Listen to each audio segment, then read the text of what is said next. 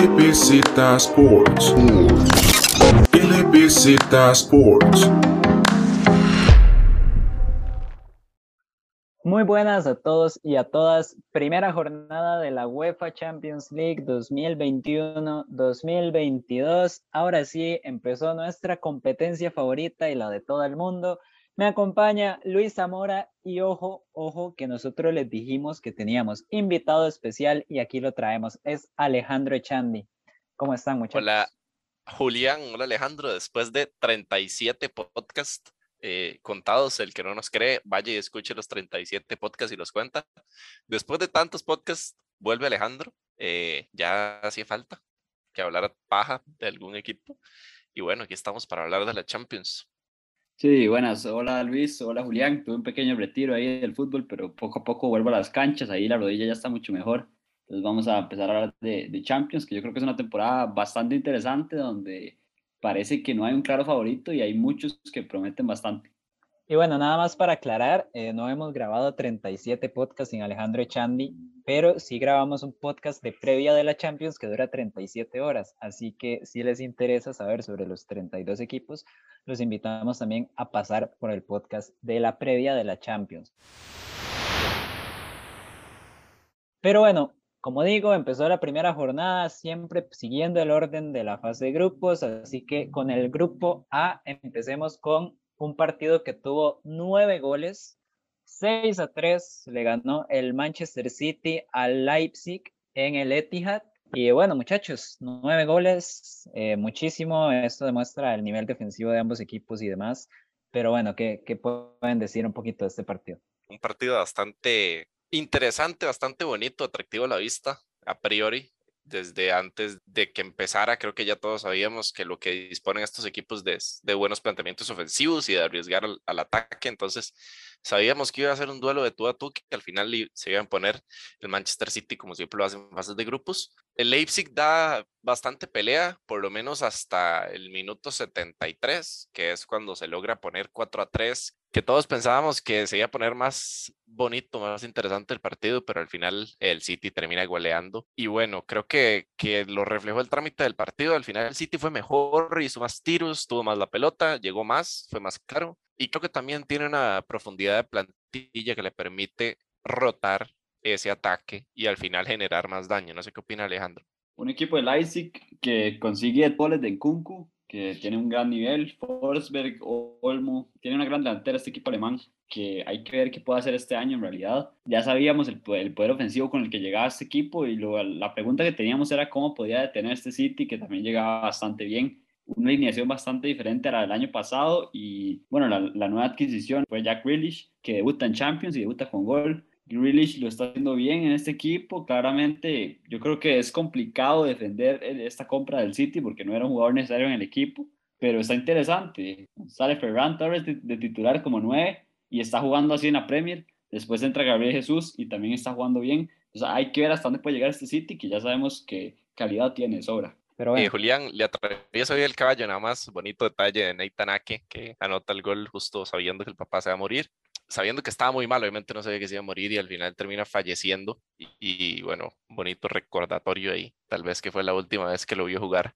y se fue viéndolo con el gol. Lo dejo que hable en Kunku, Julián. Sí, hablar de Christopher en Kunku, que muy encendido, como dijo Alejandro, el Leipzig en realidad es un equipo con mucho talento, o sea, se le va a Savitzer, que es el jugador eh, más importante probablemente, al menos en esa media cancha del Leipzig, sino el más, del más importante de todo el equipo, claramente es una baja sensible, pero a pesar de eso, o sea, recuperan a Laimer, que estuvo muy lesionado la temporada pasada, siguen teniendo, como dijo Alejandro, Forsberg, Colmo, en Kunku, llega Andrés Silva, que tuvo un muy buen año en el Frankfurt, entonces el talento sigue estando, me parece que con Jesse Marsh, eso sí, el equipo como que está algo perdido, no ha tenido un muy buen inicio de la Bundesliga, y este partido lo marcan demasiado los problemas defensivos. Obvio, es, muy lógico, o sea, si hay nueve goles en un partido es porque las defensas estuvieron mal, las dos.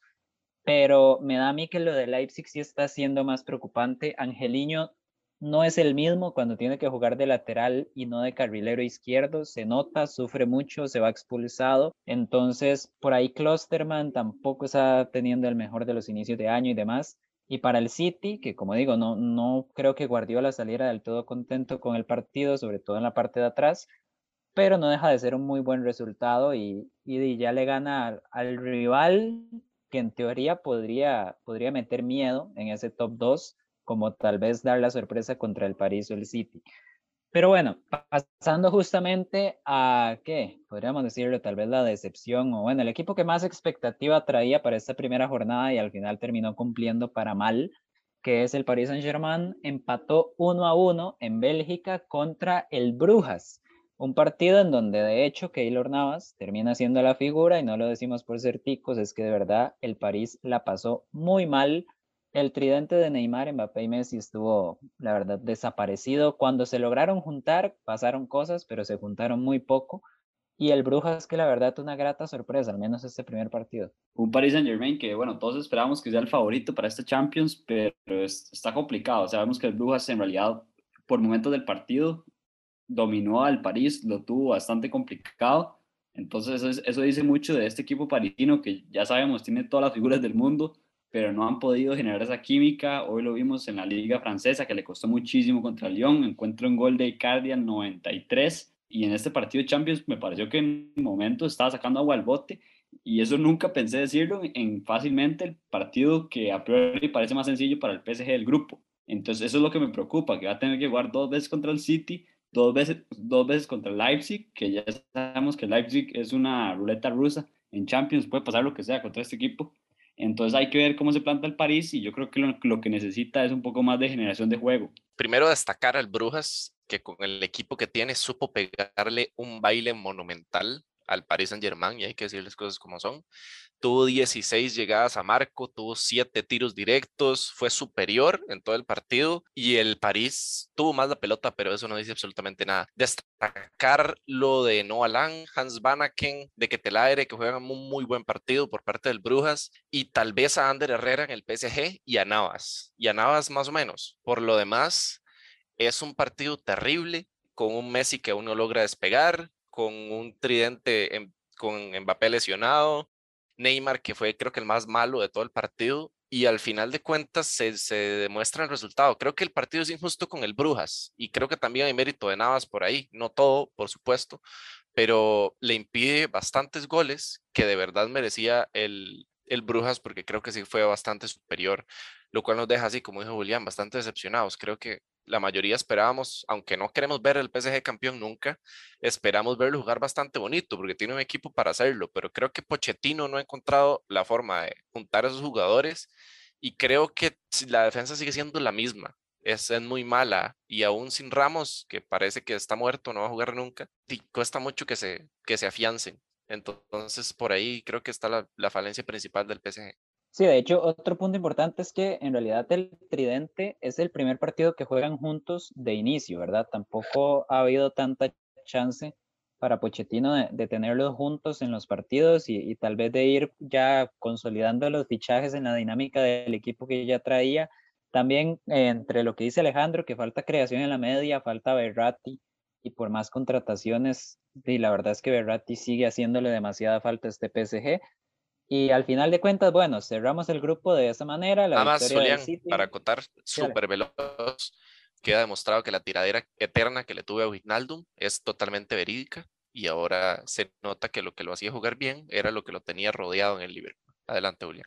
Bueno, cerramos el grupo con, como ya dijimos, con la victoria del City, el empate del París, que de momento, a ver, me importa poco, pero tendría el segundo lugar por ese empate de visita, luego el Brujas y de último el Leipzig. Para la siguiente jornada, el París recibe al Manchester City en París y el Leipzig recibe al Brujas en Leipzig. Y nos vamos así al grupo B, al grupo más bonito de esta UEFA Champions League. Eh, Alejandro, que es madridista, tiene que estar de acuerdo. Y empecemos con el partido más aburrido de los dos, el del Atlético de Madrid 0, 0 Porto. Eh, yo que soy colchonero, debo decirlo que el resultado me lo esperaba, más bien me hubiera sorprendido que, que hubiera pasado algo diferente, pero no sé ustedes, la verdad, si esperaban algo, algo más de este Atlético o no les sorprende por la buena temporada pasada del Porto, no sé, quiero, quiero saber la opinión de ustedes. Yo fui el primer amor del Porto de la temporada pasada, ni, ni Conceizado creía tanto en el Porto como yo, y la verdad es que al final terminé teniendo razón. Y creo que demuestra por qué llegó hasta donde llegó la temporada anterior. Eh, pero igual Julián y yo habíamos anticipado ese empate en la previa, al inicio. Entonces creo que no es nada de sorprenderse. Al final el, Porto propone un poco, el Atlético también. Creo que obviamente Simeone limita mucho la, capacidad que tiene ese equipo en ofensiva más que todo y se ve reflejado en el marcador. Al final al Porto le anula un gol que, bueno, celebré. La verdad es que no lo voy a, mentir porque le quita puntos a un rival directo del Liverpool, pero fue un 0 a 0 que la verdad es el resultado, así como dice Julián, más esperable de, de, todos cuando el Atlético de Madrid juega en casa. El Atlético es bastante peculiar, pero le cuesta ganar en casa en Champions. Eh, al igual que el PSG, que es otra cosa que no tocamos. El PSG siempre empieza mal en Champions y, y ojo, que por ahí la estadística dice que es así. Eh, pero en general eso fue, fue un partido bastante cerradito, nada que destacar. Creo que Nada más eso. El Atlético está para más y al final creo que el Cholo tiene que darse cuenta de que tiene que explotar ese potencial. Un partido para, para dormirse. O sea, seis tiros del de Atlético, dos a Marco, cinco tiros del Porto, uno a Marco nada más. O sea, un partido aburridísimo. Me parece que el Atlético es raro porque la temporada pasada prometía muchísimo en esta fase de grupos. Eh, está jugando bastante bien, mucho más ofensivo, metiendo goles. Y este año y parece que se va a devolver un poco a la forma que juega el Cholo no me gusta otra vez Llorente, que el Cholo lo mueve para todos lados. Yo entiendo que es polifuncional y que puede jugar en muchas posiciones, pero me parece que, que es un jugador que genera mucho juego arriba. Entonces a veces lo tira a la banda, lo tira de, de un tipo de right back más adelantado y se pierde mucho, me parece. Eh, entra Griezmann de cambio, que es interesante también. Y el lado del Porto es un equipo bastante peligroso. Creo que le puede ganar a cualquiera de los tres. O sea, eso sí me parece que, que cualquiera puede dar la sorpresa. Y tanto Milan, Liverpool y Atlético tienen que, cuidarse de este Porto que es complicado. Sí, de hecho el Porto sigue con el mismo plan de la temporada pasada que ya lo llevó a cuartos, eh, un equipo, por decirlo de alguna manera, más defensivo, o sea, se preocupa más por tener un orden atrás, mantener el cero, tiene un muy buen bloque, las líneas juegan muy juntas, saben aprovechar al máximo las chances que tienen arriba, como dijo Luis, de hecho les terminan anulando un gol por una mano que por dicha, digamos, se, se, puede anular, de hecho está bien anulado, pero no deja de ser una jugada con bastante fortuna para el Atlético que le haya tocado con la mano Taremi.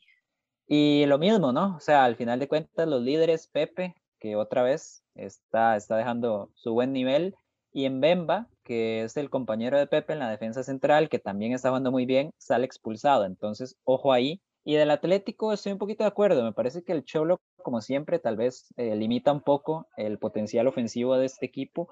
Como ya dije, este Atlético tiene más variantes que nunca en toda su historia. Entonces, por ahí, tal vez lo de Llorente, tratar de buscar alternativas al plan inicial. Yo esperaría que en los momentos importantes Llorente de verdad vaya a jugar en la media cancha porque es el que le da profundidad a este equipo, sobre todo teniendo a Luis Suárez como delantero centro, o sea, Llorente es el que tiene que darle profundidad al equipo y desde la media cancha, no desde un carril. Y nada más para cerrar mi aporte con el Atlético, es primero con Dogbia, bastante bien, recupera muchos balones, ya me está gustando un poquito más.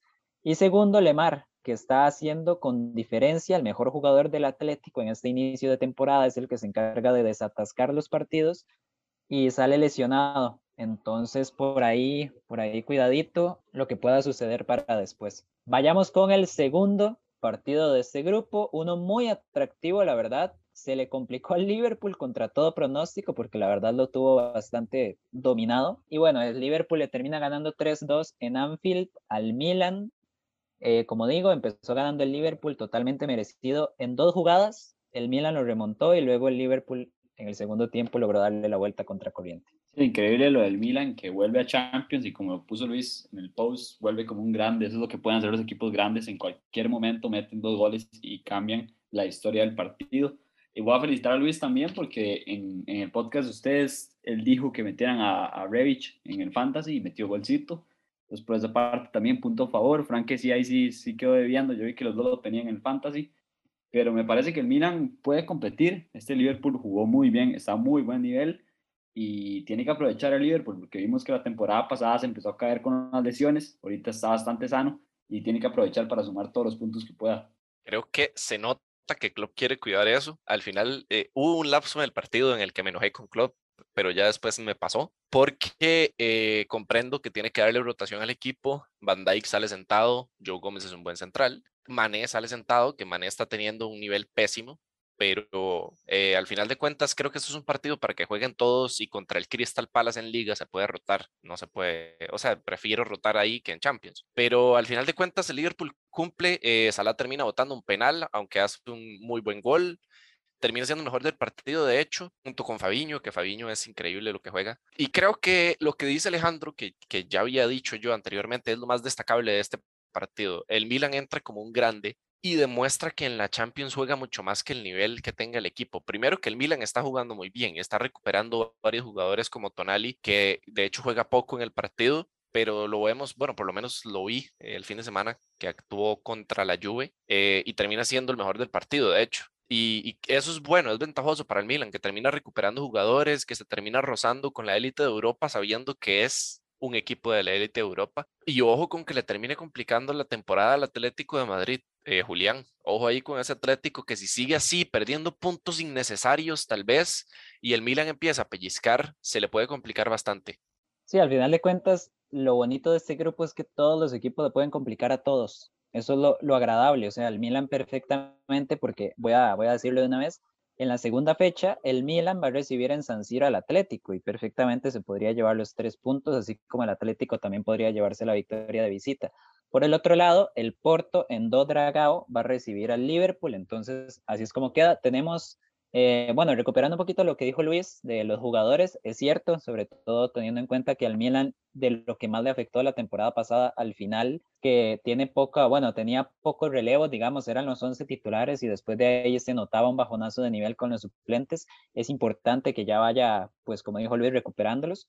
¿Y cómo quedan las posiciones? El Liverpool con tres puntos, el Atlético de segundo por el empate de visita, después el Porto y de último lugar el Milan.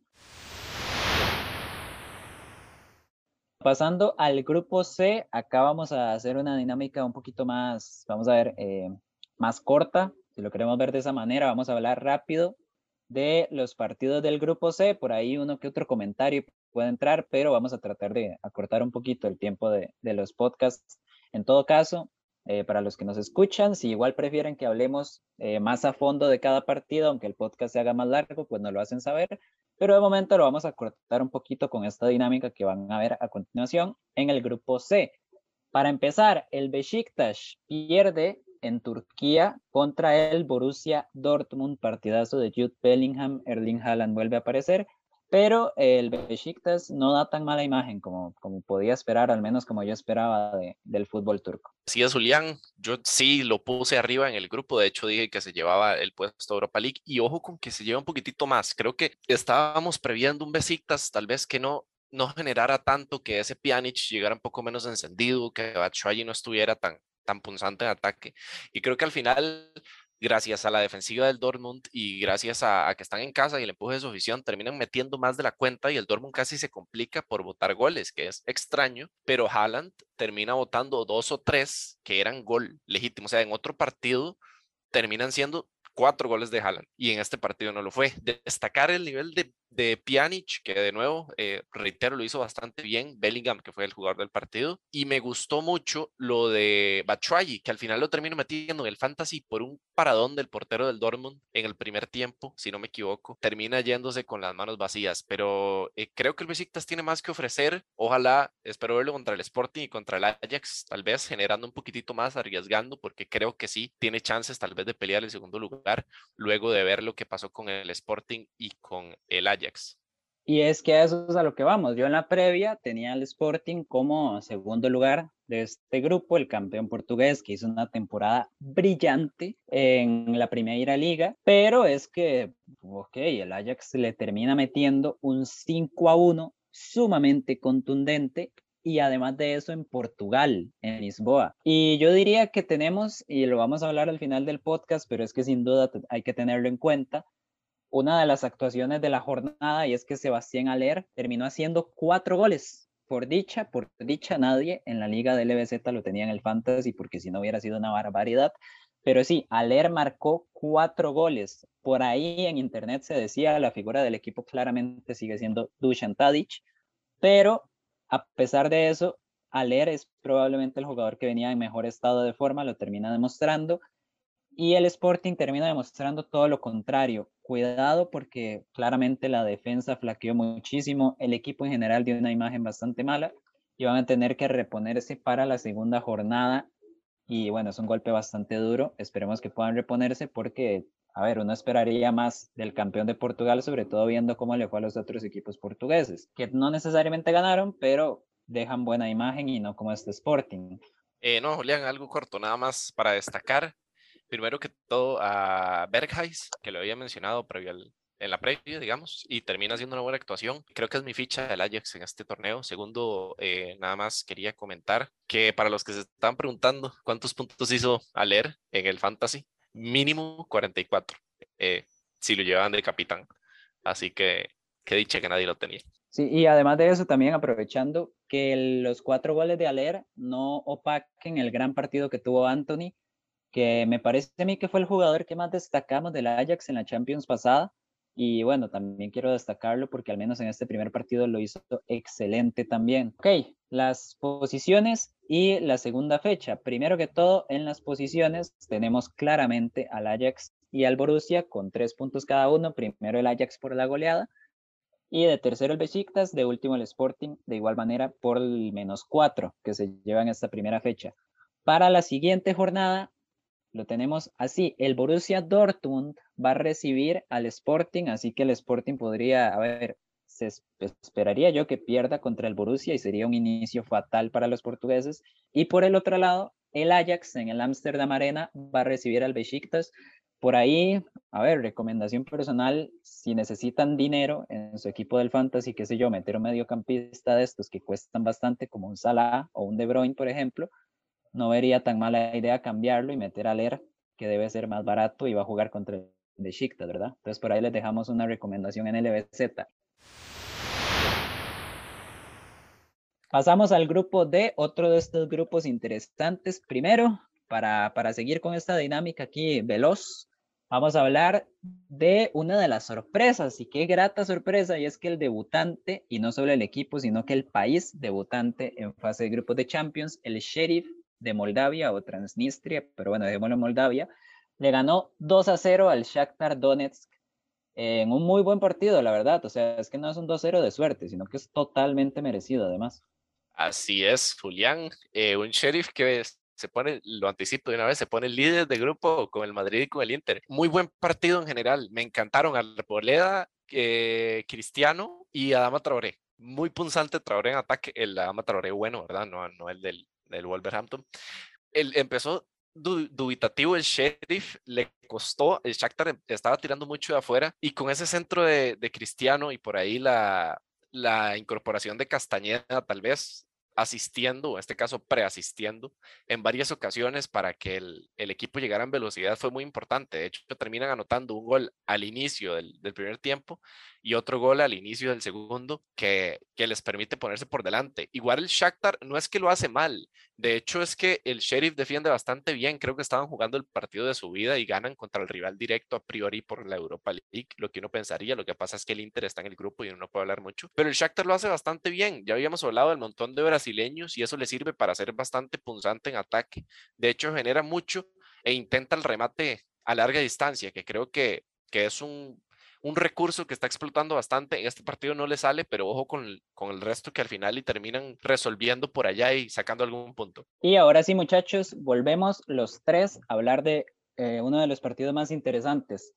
El Inter pierde en el Giuseppe Meazza 0-1 contra el Real Madrid. Gol de Rodrigo al minuto 89. Yo claramente tengo cosas que decir de este partido, pero eh, les voy a dejar la palabra a ustedes dos. Quiero también escuchar a Alejandro, que es madridista, a ver qué opinan de este partido. Bueno, un Inter que para mí, por lapsos del partido, jugó mejor en realidad. El equipo italiano tuvo un gran partido, eh, dominó por ratos al Madrid, pero un Madrid que se sintió, sintió cómodo esperando. Vemos que pudo ir para cualquiera de los dos lados. Un gran Thibaut Courtois en este partido, que Courtois desde que llegó con todo lo que pasó de Keylor y todo, pero igual ha sido un gran portero para el Real Madrid, cinco tapadas de Courtois. Y bueno, Madrid que le cuesta un poco generar, le cuesta, encontrar esas jugadas claves, digamos, esas ocasiones claras, y le ha costado durante toda la temporada en realidad. Entra de cambio Camavinga y resuelve el partido poniéndole una, asistencia a Rodrigo, que también entró de cambio. y así consigue el gol el Real Madrid con sus dos jóvenes estrellas y bueno, muy feliz por, por, esa parte. Por mi parte, este, yo no espero nada del Inter y aún así me decepcionan, así de sencillo. O sea, ya llevan tres años seguidos quedando fuera en fase de grupos y este tipo de partidos son los que me desmotivan totalmente y me hacen pensar que podrían quedar eliminados otra vez. Porque el Inter de verdad, el primer tiempo lo dominan totalmente. O sea, Alejandro dice por lapsos, porque es cierto, el segundo tiempo ya el Madrid en realidad termina mejor pero lo que es el primer tiempo, o sea, yo no entiendo cómo el Inter no termina esos primeros 45 minutos ganando el partido. Son cosas que no deberían pasar, menos contra un rival como el Real Madrid, que no sabe que, de repente saca la jerarquía o saca la individualidad y termina y complicando después. Y mucho mérito para Courtois, como dijo Alejandro, de hecho para mí es el mejor jugador del Madrid en el partido, es el que le permite al Real sobrevivir y ya después cambiar totalmente la dinámica en el segundo tiempo. Y a lo que voy es también a los entrenadores. Ancelotti acierta totalmente con los cambios, ya Alejandro le explicó por qué. Y Simone Inzaghi termina equivocándose totalmente con los cambios. Saca Varela, saca Chalhanoglu, saca Lautaro, saca Perisic se entiende por qué, digamos, no está mal tirado lo de Dumfries, lo de Di Marco, Correa, que había entrado de cambio en la liga y lo había hecho bien y demás, pero la verdad es que el equipo sí perdió mucho de ese control que había tenido en el primer tiempo, el Real empezó a presionar. Vinicius, como siempre, a ver, ha mejorado la definición esta temporada, pero en este partido no necesariamente estuvo mejor. Skriniar terminó jugando muy bien, de hecho ese duelo de Vinicius con Skriniar estuvo muy interesante, eh, Benzema, como siempre, importante, pero sí, o sea, en realidad lo que termina definiendo el partido es una jugada, si quisiéramos llamarlo incluso aislada, que es una jugada preciosa, la verdad es muy buena. Y al final es esto, o sea, el Inter pierde un partido que no tenía por qué haber perdido, se va sin un solo gol y manda huevo que no hayan hecho un gol, pero esa es la realidad.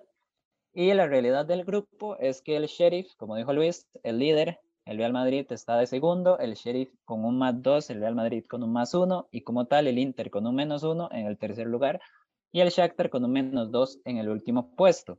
Para la siguiente jornada, el Real Madrid va a recibir al Sheriff, cuidadito porque eso puede ser histórico, y por el otro lado, el Shakhtar va a recibir en Ucrania al Inter y esperemos, o al menos espero yo, que no vaya a pasar lo mismo de la temporada pasada en Ucrania. Nos vamos al grupo E y esta vez vayamos con el partido pesado. Y es que el Barça siempre nos da muchísimo para hablar. Y como yo estoy presente en el podcast, probablemente el Bayern también vaya a dar mucho que hablar. El punto es que en el Camp Nou el Barça pierde 0-3 con el Bayern, gol del Müller, doblete de Lewandowski. Y el Barça que ya no quiere ver al Bayern pero ni en pintura, o sea, en ningún lado quieren verlos porque el 3-0 en realidad le sale barato al Barça, no porque el Bayern haya perdonado muchísimo, sino porque me parece a mí que claramente el Bayern quitó el pie del acelerador y si ellos hubieran querido les hacen 7 u 8 otra vez. Sí, lo del, vamos a ver, eh, lo del Bayern es bueno, es rescatable. Bueno, rescatable suena como si fuera un equipo malo. No, no, no, digamos, es, es, bastante bueno, pero no quiero centrarme en el Bayern porque es muy obvio lo que vamos a decir. O sea, aparecen los mismos, enorme partido de Goretzka y Kimmich, muy bien Lewandowski siendo bastante oportunista y resolviendo bastante bien, Musiala que luce, Müller destacando y demás. Pero es que el Barça da, me da un poco de lástima. Yo nunca soy muy fan del Barça pero que termine sacando los jugadores de jerarquía porque ya no dan y metiendo jugadores que ni Kuman conoce, fue, fue un golpe fuerte. O sea, uno veía el partido y eran imágenes trágicas. Era como, como un ya pare, ya, está bueno, termina el partido, árbitro. Ya, ya sabemos que perdimos los puntos, no nos haga más daño. Y creo que eso es feo porque aunque no seamos de uno o de otro equipo, al final nos interesa ver la Champions bonita y con equipos competitivos.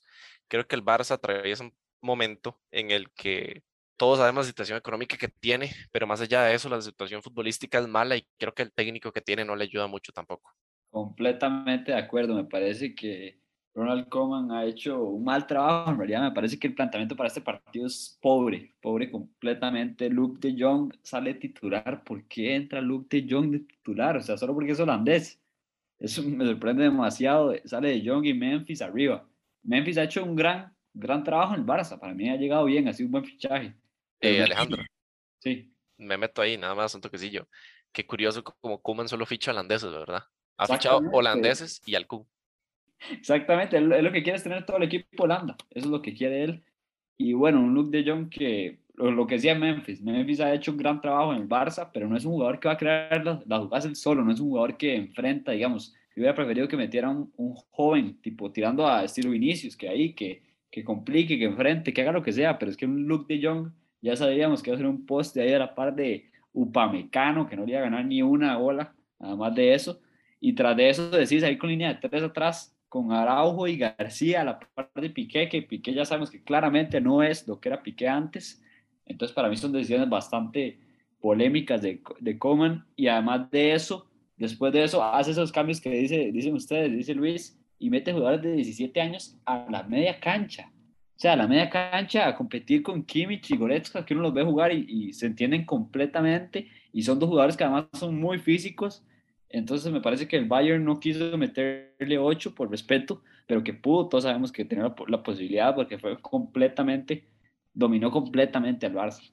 Julián, le atravesó el caballo ahí nada más destacar a Araujo, que creo que fue lo único rescatable del Barça. El punto con el Barça me da a mí es que, o sea, desde que empieza el partido ya ellos saben que no van a ganar. Y a ver, estamos de acuerdo, las posibilidades del Barça, de este Barça, son pocas, pero un equipo como el Barça no debería tener como este, es, o sea, no debería darle a uno esta sensación. O sea, el Barça es un equipo grande. Y el hecho de, de que sea todo como tan fatalista enfrentando al Bayern es lo que a mí me preocupa, como dice Luis, o sea, al final los cambios son jugadores canteranos o jugadores que no tienen el nivel para cambiar la dinámica de un partido de estos. Rescatar eso sí a Gaby, que se viene hablando bien de él en la cantera y la verdad, a ver, poco se podía hacer en el partido, pero vamos a darle la chance, póngale el ojo por ahí. Y bueno, igual, no, no quiero hablar tanto del Bayern, pero destacar a Musiala, que ahí Luis lo mencionó, cuidado porque Musiala está impresionante, de verdad, es súper joven, está impresionante. Me le meto otra vez, nada más como dato interesante, ha participado más goles que Haaland y Lewandowski en la liga alemana para que okay, lo tengan. Ahí se los decimos todo. También pónganle mucho ojo. Y no recuerdo en realidad si lo había dicho en la previa, pero Sané está jugando, no está jugando, actualmente está muy de moda que los extremos o los jugadores de banda, claramente los laterales no, pero digamos los extremos o los volantes, jueguen mucho a pie cambiado para que puedan recortar hacia el centro y, y rematar o hacer un pase filtrado y demás y que la jugada termine en gol. Pero Sané está jugando a pie natural, o sea, es, zurdo, está jugando por la banda izquierda y ha levantado muchísimo el nivel, entonces también ojo por ahí con Sané. Y para cerrar el grupo, volvemos un poquito, Luis, aquí, que nos explique rápido, porque a Luis le encanta este equipo, a Luis le encantan los portugueses menos el Sporting, es curioso. Pero bueno, el Benfica empató contra el Dinamo Kiev 0 a 0 en Ucrania. Realmente, Julián, el Sporting me gusta pero en este momento no. Sí, me fascina el Benfica, pero no cualquier Benfica, este.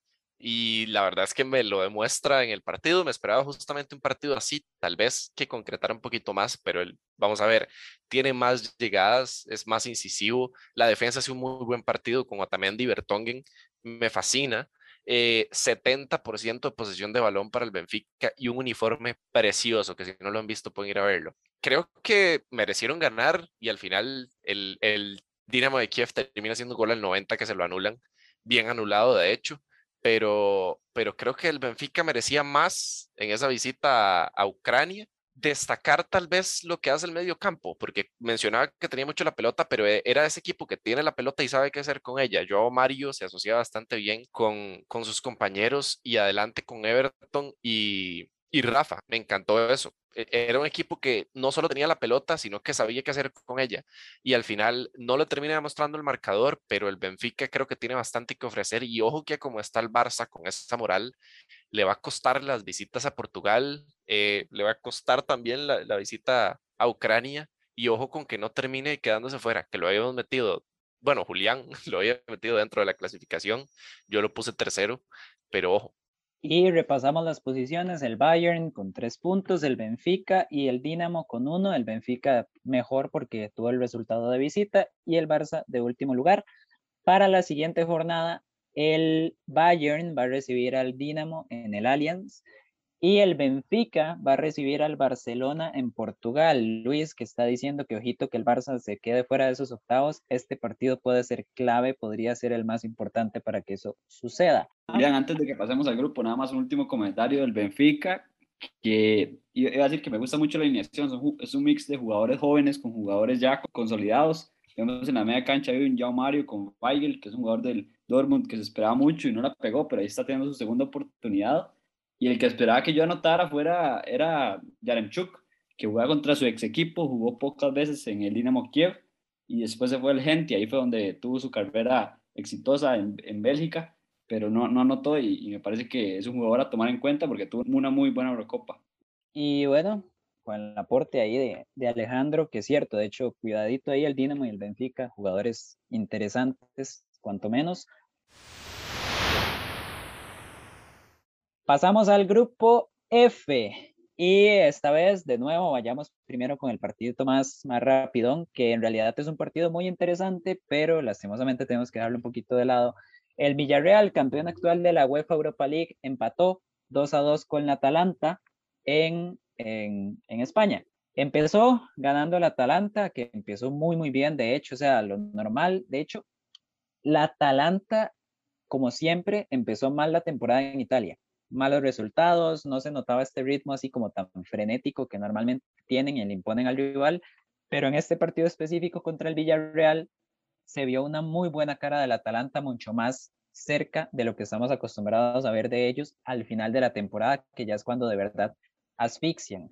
Y bueno, empezó ganando el Atalanta, remontó el Villarreal con dos goles y al final Robin Gosens, quien más termina empatando el partido. Muy buen resultado para el Atalanta, pero en realidad queda bastante abierto y Alejandro nos va a contar un poquito al respecto. Sí, un partido en el Estadio de la Cerámica que estuvo bastante parejo en realidad. Vemos que hubo partes del partido para los dos. Del lado del Villarreal me gustó lo de Trigueros, que hizo un gran partido, metió gol y además de eso fue el que más eh, generó en la parte de arriba con Moreno, que es una costumbre en este Villarreal, es el mejor jugador y, sigue siendo. Y del lado del Atalanta hacen un poco de cambios era común que jugara Gossens de la izquierda y Male de la derecha. Male lo pongo en el fantasy y no juega. Llevaba jugando todos los partidos de Serie A, Gossens era el que derrotaba, lo pongo y no juega. Creo que es un poco costumbre de fantasy. Y además de eso, Gossens, que lo había quitado porque no jugó el partido pasado, mete gol. Y, y Fruller, que mete gol además de eso, pero un Atalanta que, que es un poco de lo mismo que, que ha presentado las, las, temporadas pasadas. Me parece a veces por partes a Leipzig, que son dos equipos que atacan bastante bien, pero que es muy fácil meterle gol. Entonces se vio en este partido y más bien rescata un punto de, un poco, con un poco de suerte el Atalanta y empujando.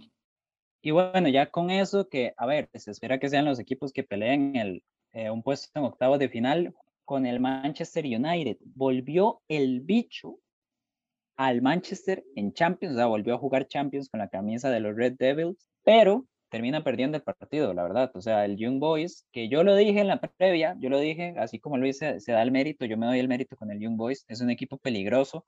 Le termina ganando 2 a 1 al Manchester United.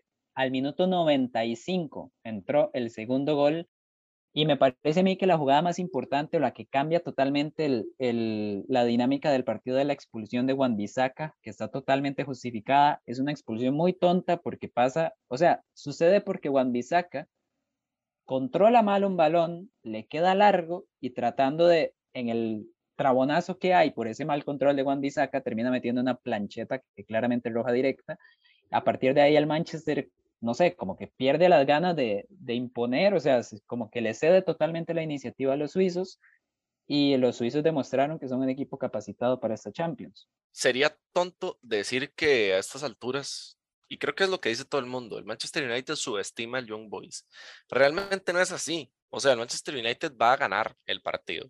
Shutout para Cristiano, que no le queda grande ninguna liga, ninguna camiseta, y ya lo demostraban todas. Termina anotando y creo que ahí el Manchester United dice, ok, tenemos uno menos por la explosión de Juan Bazuca. Y, o sea, como que dice, Mae, yo ya hice lo que tenía que hacer, ahora este equipo se va a abrir a empatar y nosotros vamos a contragolpear. El problema es que no puede contragolpear. O sea, cuando, cuando le cede la posesión de la pelota al Young Boys, hasta ahí llegó el Manchester United. Y de hecho, mete a Barán y hace cambios en el segundo tiempo. De hecho, saca a Cristiano para meter a Greenwood y mete a Lingard, que es el que termina regalando el segundo gol. Que a mí me regalan un segundo gol así en una Champions. No vuelvo a poner el jugador en mi vida. Lo mando a préstamo, lo regalo, lo, lo cedo, lo, todo. Y Luis, perdón, Lingard entra por el bicho y la cara del bicho en la banca es, es de meme. Sí, terrible. Y de hecho, bueno, el, el, podcast se graba luego de, de, la jornada de fin de semana. Eh, termina siendo un golazo Lingard. Pero, pero yo no lo pongo nunca más en mi vida, es terrible.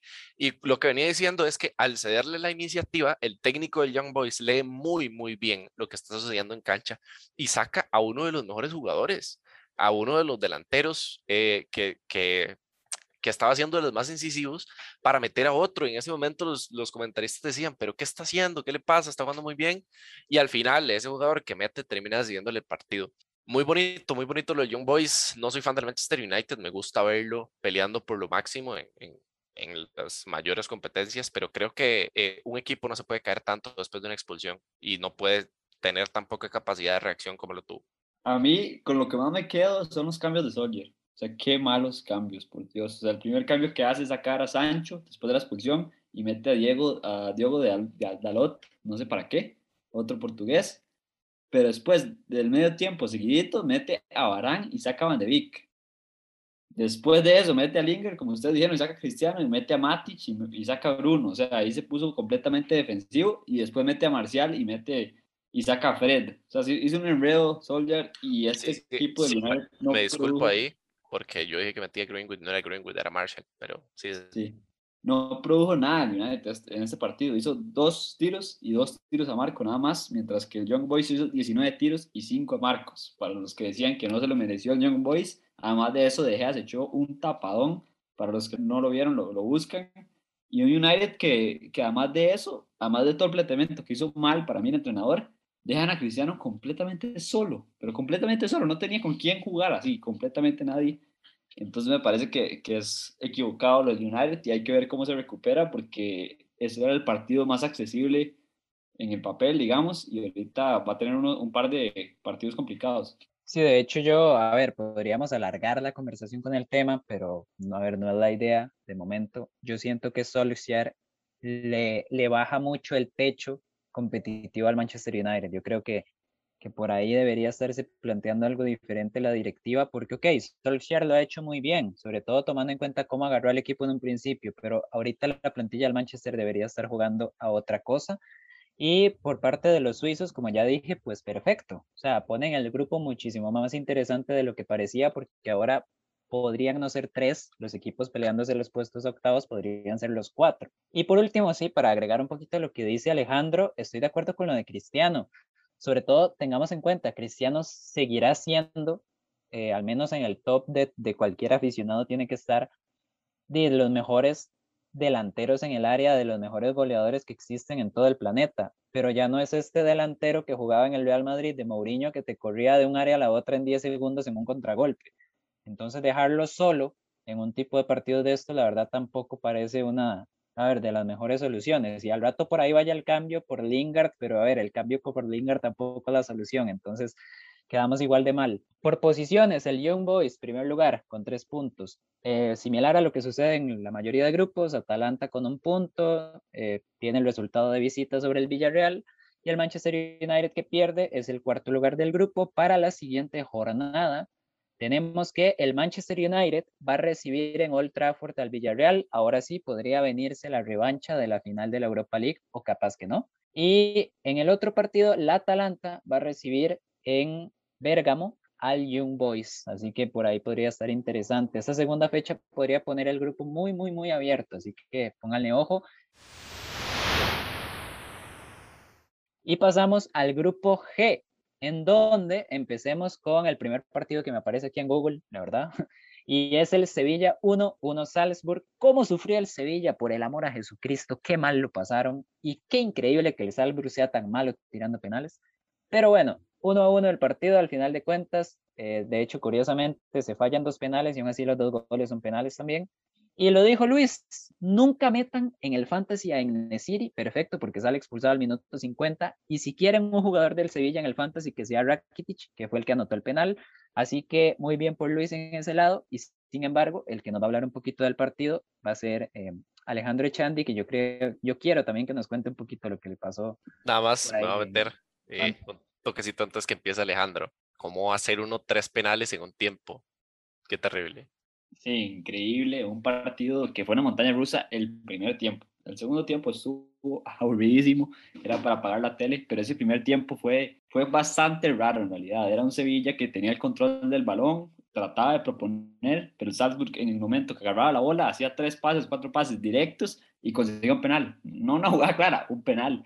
Ahí Jamie hizo un gran partido, se llega al jugador del partido, lo pongo en el fantasy y consigue el primer penal, lo bota lo tira afuera. Siguiente jugada, le dan un pase largo bastante malo, un central a De lo empuja a Jesús Navas, que es el jugador más experimentado, el capitán del Sevilla, lo empuja sin razón, o sea, Jemi no iba a llegar a esa bola, otro penal. A Jemi lo pide y llega Sukic, Sukic a quitárselo, lo tira y anota. Y después de eso, otra jugada larga de Jemi que tenía loca la defensa. Es que si, si a mete ese gol, ustedes lo que no entienden es que ese fantasy hubiera sido mío, hubiera quedado primero yo, porque hubiera metido los tres penales, eso hubiera, hubiera sido lo increíble y hubiera, y hubiera conseguido los tres penales. Entonces, me hubiera ido ras arriba en ese fantasy, lastimosamente no, no fue así. Consigue el tercer penal a Jamie, lo agarra Sukic y lo pega al palo. Entonces, complicado lo del Salzburg, que, que pasa, deja pasar bastantes oportunidades y un Sevilla que le sale baratísimo. Decían ustedes lo de, lo de que consigue el penal Después de eso, en el segundo tiempo, contra golpeando, se tira y le sacan la segunda amarilla y lo expulsan. O sea, es que fue uno de los partidos más raros que yo he visto en la Champions League y me parece que, que el segundo tiempo sí se cayó completamente el partido, pero ese primero estuvo muy interesante. Hablando de fantasy, los que absolutamente no sumaron, o al, bueno, a ver, los defensas sí sumaron mucho en estos dos equipos, no sé quiénes tenían defensas, pero bueno, el Lille, campeón francés, empató 0-0 con el Wolfsburg, y Luis nos va a hablar al respecto. Bien, ¿sabe quién le tiene la respuesta de quién tenía defensas? Mi persona, Rusilón, que creo que fue el mejor del partido junto con Embau para la defensa del Wolfsburg. ¿Qué, eh, qué partido más raro y más aburrido? El Lille, que a priori todos pensábamos que iba a ser el último lugar, lo sigo pensando, empieza dubitativo, no ataca tanto y, y, o sea, al final ataca más que el Wolfsburg, pero no estaba atacando tanto y empieza a tomar control del partido lo intenta y a, partir de esas jugadas terminan expulsando a John Brooks, el central del Wolfsburg, y ahí es donde se desata el Lille a buscar el marcador y termina aplastando al Wolfsburg. O sea, lo, lo aplasta, lo destroza. El Wolfsburg no tiene un solo remate a marco. El Lille termina con un montón de llegadas, no concreta ninguna. Al final del partido termina 0 a 0 y por eso es que se destacan las defensas, por lo menos la del Wolfsburg. Al Lille ni siquiera le tiran ni siquiera le llegan, porque es que el Wolfsburg después de la expulsión se termina retrocediendo, digamos, esa línea y el medio campo le cuesta muchísimo generar y a partir de eso eh, el Lille, bueno, intenta con todo, pero al final el Wolfsburg se termina salvando de una tanda porque, porque así es, así es la Champions, así sucede. Y de nuevo, destacar, creo que sí fueron los mejores del partido, los dos laterales del Wolfsburg estuvieron muy centralizados, sacando bastantes pelotas, creo que era lo que exigía el partido y al final de cuentas el Wolfsburg tuvo que resolver, lo hace con jerarquía al final de cuentas, eh, un equipo que ya tiene experiencia en estas instancias, no tantísima, pero sí más que el Lille, y creo que se nota. Y al final eso es lo que termina sucediendo, que el Wolfsburg saca un punto de oro que a priori parecía que iba a perder y termina posicionándose de buena manera en el grupo. Sí, de hecho, el partido del Lille es muy positivo porque había empezado, bueno, empezó la temporada en, en Francia, en la Liga terrible. O sea, de verdad, de ser campeón francés, el inicio de temporada era vergonzoso, o sea, para ser campeón francés era vergonzoso. Y en este partido de Champions, como ya dijo Luis, eh, tuvieron un muy buen juego y al final el Wolfsburg es el que tiene que empezar a, trabajar y aguantar para llevarse un punto muy valioso. John Brooks salió expulsado, el gringo, cuidadillo por ahí, pero no terminó afectando en que su equipo consiguiera el empate de visita. Y está, tan mal que la expulsión era mejor para que no Era mejor solución para el equipo. Y de hecho este grupo claramente todos tienen un punto. El Salzburg y el Sevilla serían los dos primeros lugares porque eh, hicieron al menos un gol. O sea, el partido terminó 1 a 1 y el Salzburg empató de visita, entonces digamos que de momento Salzburg de primero, Sevilla de segundo, luego el Wolfsburg y el Lille. Y con esto llegamos al último grupo, el grupo H, en donde tenemos, eh, a ver, yo creo que este grupo se ve como medio cantado, sobre todo con esta primera jornada que, que dejó muy bien parada la Juventus.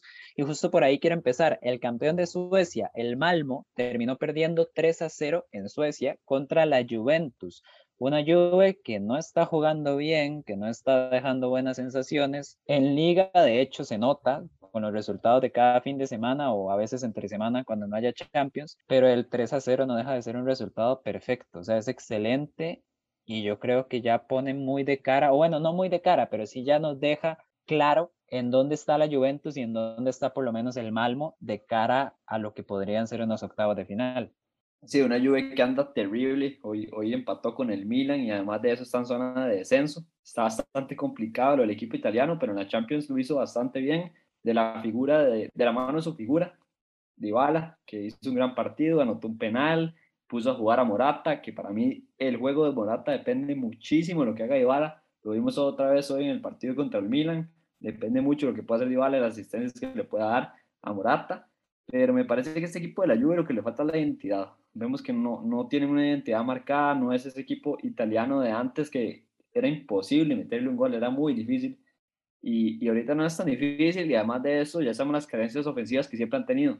Entonces hay que ver cómo revierte la, revierte la situación, pero la calidad está. Vemos que tienen a Locatelli, Betancourt, Rabiot, Cuadrado. Esa es la media cancha. O sea, ¿quién no, tuviera, quién no quisiera tener esa media cancha en Europa? Yo. Entonces me parece que, me parece que es, que es, un buen equipo el de la Juve que tiene que encontrar eso para, para dar mejores resultados, pero sí es bastante preocupante y manda huevos si no le gana al Malmo tres cosas que destacar. Creo que la identidad de un equipo, eh, sí tiene razón Alejandro, depende bastante de, dos factores. El primero es la idea de juego que tenga, eh, por lo que depende directamente del técnico y creo que Allegri no tiene nada que ofrecerle a la Juventus. Y segundo, depende de lo que pueda generar el equipo qué sensaciones pueda generar y eso depende mucho, va muy de la mano de cómo funcionen sus líneas. Eh, la defensa funciona, realmente no funciona tan mal, el problema es que cada llegada es gol, pero, o sea, suena contradictorio, pero digamos, las llegadas son buenas, no hay mucho que hacer.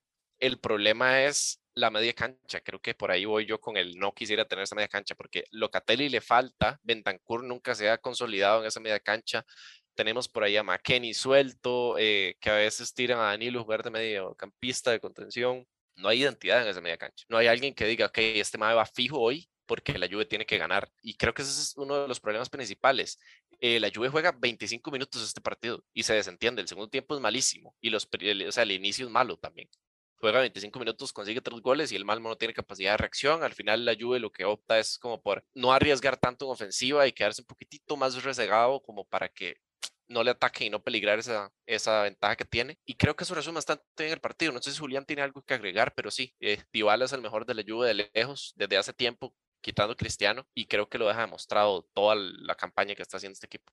Sí, en realidad me parece que el análisis está bastante bien por parte de, ambos, así que yo creo que podemos pasar a hablar y cerrar eh, lo que sería esta primera jornada con el actual campeón de la UEFA Champions League. El Chelsea le gana 1 a 0 al Zenit, se le complicó bastante el partido, o sea, el Zenit, ya sabemos que es este equipo como que le gusta también ser ordenado, digamos que es un Porto pero claramente el Porto a años luz de lo que es el Zenit, pero a ver, la idea de juego se me puede parecer un poquito en un principio, y al final de cuentas sí termina complicando al Chelsea, pero para este tipo de partidos es que contratan a Lukaku, pues bueno, el Chelsea se lleva la victoria y sigue con paso firme, la verdad. Un Chelsea que para mí sí un partido complicado porque además de eso empieza en Stamford Bridge como campeón defensor, le dan todos los trofeitos de bienvenida, todos los trofeos de mejor jugador, mejor entrenador, mejor portero. Y yo creo que eso le pone un poco de presión al Chelsea. El Zenit vino a jugar un partido cerrado, aguantar el resultado, aguantar ese 0-0 y lo había hecho de gran manera. Lastimosamente cae la individualidad de Lukaku. Pero un Chelsea que le costó muchísimo generar. En realidad, un Sijic que salió titular y jugó bastante pobre. En realidad no me gustó el partido de Sijic. Para mí lo mejor fueron eh, Alonso y James en las bandas. Me gustó la profundidad. Eso sí dejaba al Zenit, los dejaba subir bastante. Entonces por esa parte era de esperarse que cayera el gol de Lukaku que estaba haciendo estragos y claramente fue el mejor jugador del Chelsea. Y del lado del Zenit me hubiera gustado que hubieran aprovechado un poco más esos contragolpes. Vemos que Malcolm en realidad llegaba al borde del área y para poner presión al, para ponerle presión al Chelsea y fallaba el último pase, que era como el pase que, que daba la oportunidad. Entonces, lastimosamente, el Zenit prácticamente que no tuvo ninguna. Y sí, bien el Chelsea y demuestra que, que es de los grandes porque además de eso sabe sufrir. Sabe sufrir porque en este sufrió porque está bastante cerrado el Zenit. Este partido lo que me demuestra a mí es lo salado que soy yo en el fantasy. Cuando estaba armando el equipo, dudé si meter a Rudiger o a Spilicueta. Y al final me termino decidiendo por Rudiger, que vamos a ver, hace nueve puntos. Creo que es el defensa que más puntos me hace. Pero tiene una jugada que se va como 80 metros al ataque solo como Messi y la termina definiendo por fuera. Y a Spilicueta hace un súper centro para que Lukaku haga el gol. ¿Qué hubiera pasado si yo hubiera tenido a Spilicueta? A Spilicueta deja el marco en cero y Rudiger hace el gol que votó. Eh, en eso se resume el fantasy. Pero lo del Chelsea sí, bastante acertado. Creo que eh, el Zenit va a hacer lo que tiene que hacer. Dudé en meter a Wilmar Barrios al fantasy, al final termino sin meterlo porque parecía lesionado, pero termina jugando y termina siendo el mejor del Zenit sin ninguna duda. Eh, recuperando como loco, bloqueando todo lo que pueda generar el Chelsea y, al final que resuelve con, con Lukaku, con lo que tiene. Ese partido, si Lukaku no hubiera venido, hubiera estado Timo Werner, termina 0 a 0 y, y listo, el Chelsea empieza con empate. Pero Lukaku resolvió de muy buena manera. Al final de cuentas, como dije al inicio, para esto es que contratamos a Lukaku y se termina demostrando, no solo en Champions, sino también en Liga. Ya el Chelsea está, está haciéndolo, bueno, ya Lukaku se está haciendo notar en la Premier de nuevo y el grupo termina de la siguiente manera: Juventus con tres puntos, el Chelsea también con tres puntos, pero el Juve, la Juve con un más tres, el Zenit de tercero y el Malmo de último lugar. Para la siguiente jornada tenemos al Zenit que va a recibir al Malmo en Rusia, un partido importantísimo para estos dos equipos de cara ya sea para pelear alguno de los dos primeros lugares o para pelear la Europa League por lo menos. Y por el otro lado, el partido por el liderato del grupo, la Juventus, va a recibir en Turín al Chelsea. Y con esto, muchachos, cerramos lo que sería el repaso de los partidos. Y quiero preguntarles entonces la pregunta de toda la vida. ¿Cuál consideran ustedes que es el jugador de la jornada, muchachos? Bueno, para mí el jugador del partido tiene que ser Aler. Mete cuatro goles en su debut en Champions con, de, de, visita, como ustedes dijeron, en Portugal. Increíble lo que hizo con el equipo del Ajax. Y entonces para mí es Aler. Creo que la pregunta debería ser, además de Aler, ¿quién es el mejor jugador de la jornada? Completamente de acuerdo, eso es verdad. Y si fuera así, yo escojo a Cristiano del Sheriff para mi segundo mejor jugador de la jornada. Bueno, el mío sería Bellingham con el Dortmund. Me parece que hizo un gran partido, gol de asistencia y fue el que tuvo loca la defensa del Besquitas. Sí, de hecho, ok. Eh, por ahí lo estaba pensando yo y la verdad es que sí, me voy también con Alejandro, mi jugador de, bueno, mi segundo jugador de la jornada después de Aler sería Jude Bellingham con gol y asistencia y además muchísimo. Ha estado muy bien en este inicio de temporada, también podrían tenerlo en cuenta en el fantasy. No es un mediocampista barato, pero tampoco es de los más caros y como les digo, está aportando mucho en ofensiva, entonces puede ser bastante importante. Les recordamos que la segunda jornada, que ya conforme cada grupo ha ido diciendo los partidos, la segunda jornada se juega el 28, martes 28 y miércoles 29 de este mes, de septiembre. Y bueno, yo creo que con esto, anuncios parroquiales por ahí, muchachos, ¿algo más que agregar? El Fantasy Julián. Sí, cierto, hombre, el Fantasy, lo más importante de todo aquí en el EBZ. Le doy la palabra a Luis. Claro que sí. Eh, vamos a a volver a la tragedia. Azaman va a líder. Yo creo que nadie lo conoce, pero va a líder. Muy bien por él. Tiene una jornada muy buena, 78 puntos. Está muy parejito el fantasy. Cero estrés de Julián Blanco, de segundo lugar. Eh, muy buena jornada de Julián, que al final termina tomando mejores decisiones que yo y por eso es que está arriba mío. Ricardo Gaspar con Big Daddy está de tercero con 71 puntos. Bolcheviques que hay bastante política en este, en este, en este fantasy hay muchos nombres de política. De ahí hay un, el Figueres Team y demás, que, que por ahí está interesante. Bueno, Bolcheviques FC tiene 71 puntos, la S de Darien Gersinich tiene 70 y eh, el Despertar Poaseño mío tiene 69 de sexto. ¿Por qué digo yo que la falta de decisión me deja por abajo de Julián? Porque los cuatro puntos que le quité con la capitanía a Lukaku son los que me tienen por abajo de Julián, solo cuatro puntos. Eh, nada más destacar al número siete, Real Cólico, se llama el equipo. eh, y me pareció brutal, entonces lo voy a mencionar.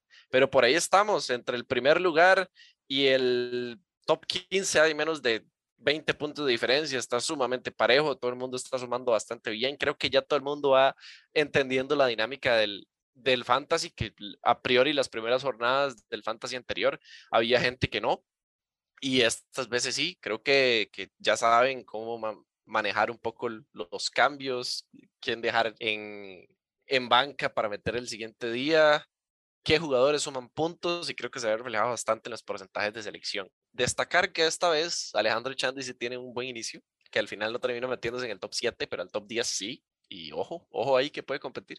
Y de hecho, otro detalle aquí, si nos está escuchando, el Asaman, que es el actual líder del, del Fantasy, como dijo Luis, que se reporte, por favor, porque no, no tenemos idea de quién es y ya sea para etiquetarlo en las publicaciones, para mencionarlo, o bueno, si siguiera en, entre los mejores, incluso si llegara a ganar, pues bueno, necesitamos saber quién es para los respectivos premios. Entonces ahí a Samán, por favor, eh, que se reporte. Y yo creo que con esto vamos a los anuncios parroquiales. Volvió la NFL y con eso volvió el podcast con Alejandro y David Loaiza.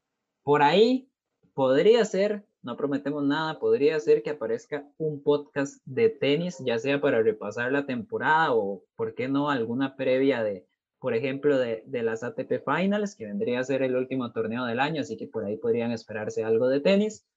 Y eh, bueno, los podcasts de Champions que subimos siempre que hay jornada. Entonces, con esto cerramos, muchachos. Un placer, Luis, un placer, Alejandro. Y nos vemos, recuerden, seguirnos en nuestras redes sociales, LBZ Sports, en Twitter, Instagram y Facebook. Y ahora sí, muchachos, un placer. Gracias a ustedes también por escucharnos y nos vemos hasta la próxima. Hasta la próxima. LBZ Sports. LBZ Sports.